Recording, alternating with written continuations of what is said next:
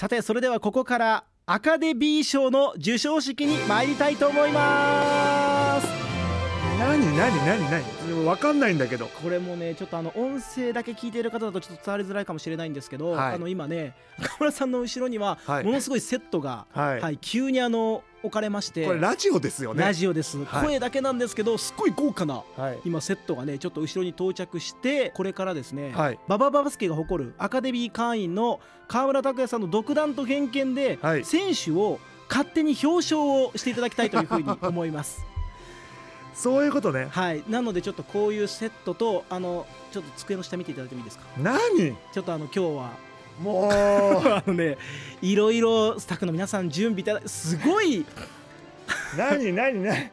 こ何れですごいですよ。なんか卒業式以来とかじゃないですか？机の下に僕の名札がついてるリボンが出てきました、はい。赤いねこれつければいいんですか？は名前もすごい達筆で、えー書いていただいてますけれども音楽もそうですね。何やってんだよこれ。ラジオ番組だよな。あのアカデミー賞ねえー授賞式をね行っていただきたいというところで これ絵面見てほしいな。これちょっと後ほど YouTube でも上がるんですか？はい YouTube でもねちょっとあの上がりますんでえーぜひぜひ何をしてるんですかこれは？気合が入ってるんですよ。あの気になる方はぜひあの後ほど上がる YouTube ではいチェックしてご覧いただきたいなと。いただければと思います。はい、ということで、はい。まず、えー、23節今 B リーグ、えーはい。シーズンを紹介しました。ここで、えー KVP 河村的バリュアブルプレイヤーを要は MVP まあまあまあまあまあ要はね、はい。要は MVP なんですけどやっぱりババババスケのメインパーソナリティははい。河村拓哉さんじゃないですか。だから、KVP ですよ なるほどですね、はい。お気遣いいただきありがとうございます。悪い気しないでしょ？はい、まあ、確かに悪い気はしないな。気持ちいいなむしろ、はい、ということで、えー今回ここまだシーズンは途中ではありますけれども、はい。この中での、えー河村的バリュアブルプレイヤーを発表いただきたいと思います。まあここまでのまあいろんなチームのね、えー選手たちを見てきてるので、はい、今パッと思いついた選手を発表させていただきたいなとじゃあしっかりと、えー表彰いただきたいと思います。思いますそれでは、えー今回、えー KVP 河村的バリュアブルプレイヤーはこの方です。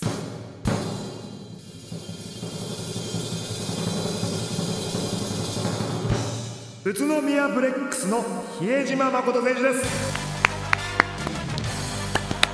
いやーこれは確かにですね今、はい。宇都宮が9連勝バイウィーク前にで比江島選手はワールドカップでも大活躍でしたけれども改めて理由は？あのーまあ去年とかまではまだブレックスというチームに来た比江島だった気がするんですよ、はいはいはい。だけど今シーズンに関してはやはり夏の大きな経験も含めですねあのプレー全体的に本当いい意味で余裕がある落ち着きがある。はい。そしてそのあのやらなきゃいけない時にギアを上げれる余裕精神面でも体力面でも。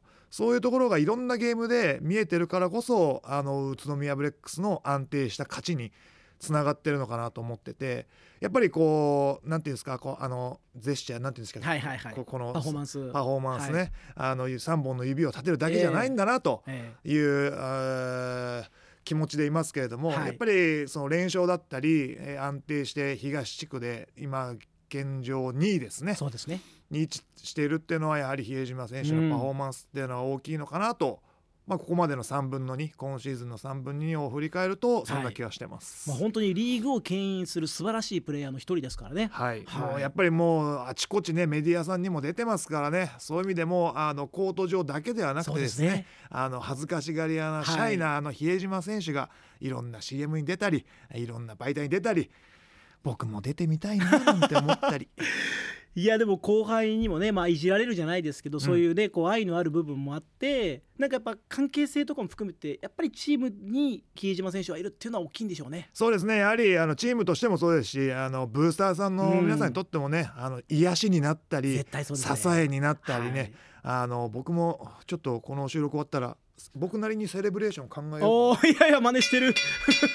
そうですね藤井優馬みたいになってますけど。はいさあということで、はい。えーでは、えー続いて24節以降、まあ、今後ですねシーズンもう残り3分の1というところもありまして24節以降期待するプレイヤーということで、えー KKKP 何？何？何？もうさ途中からなんか大悟さんみたいになってる いや、えー、河村的ここから期待するプレイヤの頭文字ね、はい、KKKP でうん。それ言われなかったら誰もわかんないからね。ねはい誰もわかんないから 河村的ここから期待するプレイヤーをちょっとこの部門からは数名出していただきたいんですよね。せっかくなんで。えいいですか？いいですよ。あもうもういあじゃあ。僕数名もう浮かびましたよ。おじゃあこの部門から、えー数名ね、えー発表いただきたいというふうに思います。ではこの方々です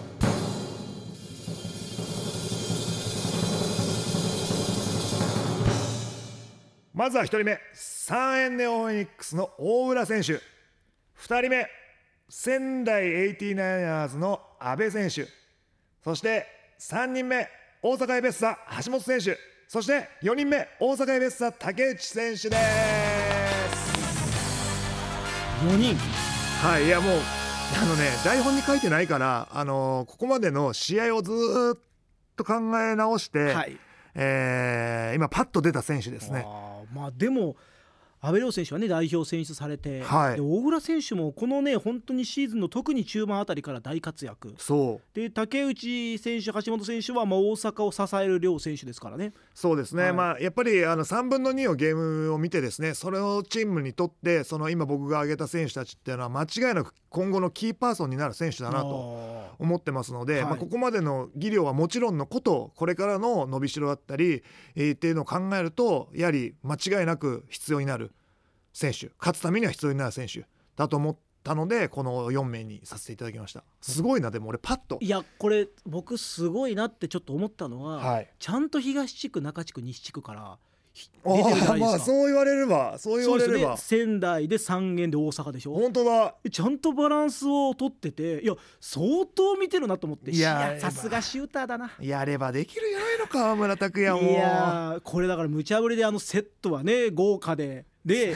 こうね色いろいろねちょっとつけていただいてプレッシャーのある中でもちゃんと言葉のシュートを決めきるっていうところでさすがクラッチシューター川村拓也ということで、えー B リーグ選手を、えー勝手に表彰するアカデ B 賞をお届けしました。これ2度目があるのか分かりませんけれどもありますよ。はい、次回の開催はいつになるのかこれシーズン終わってからまたやりたいですね。あそうですね。全体を見てね。全体見て、はい。その時あるかな？次のババババスケということで、えー、お悩みの週末からまたね24節スタートしますのでぜひアリーナに足を運んでみてください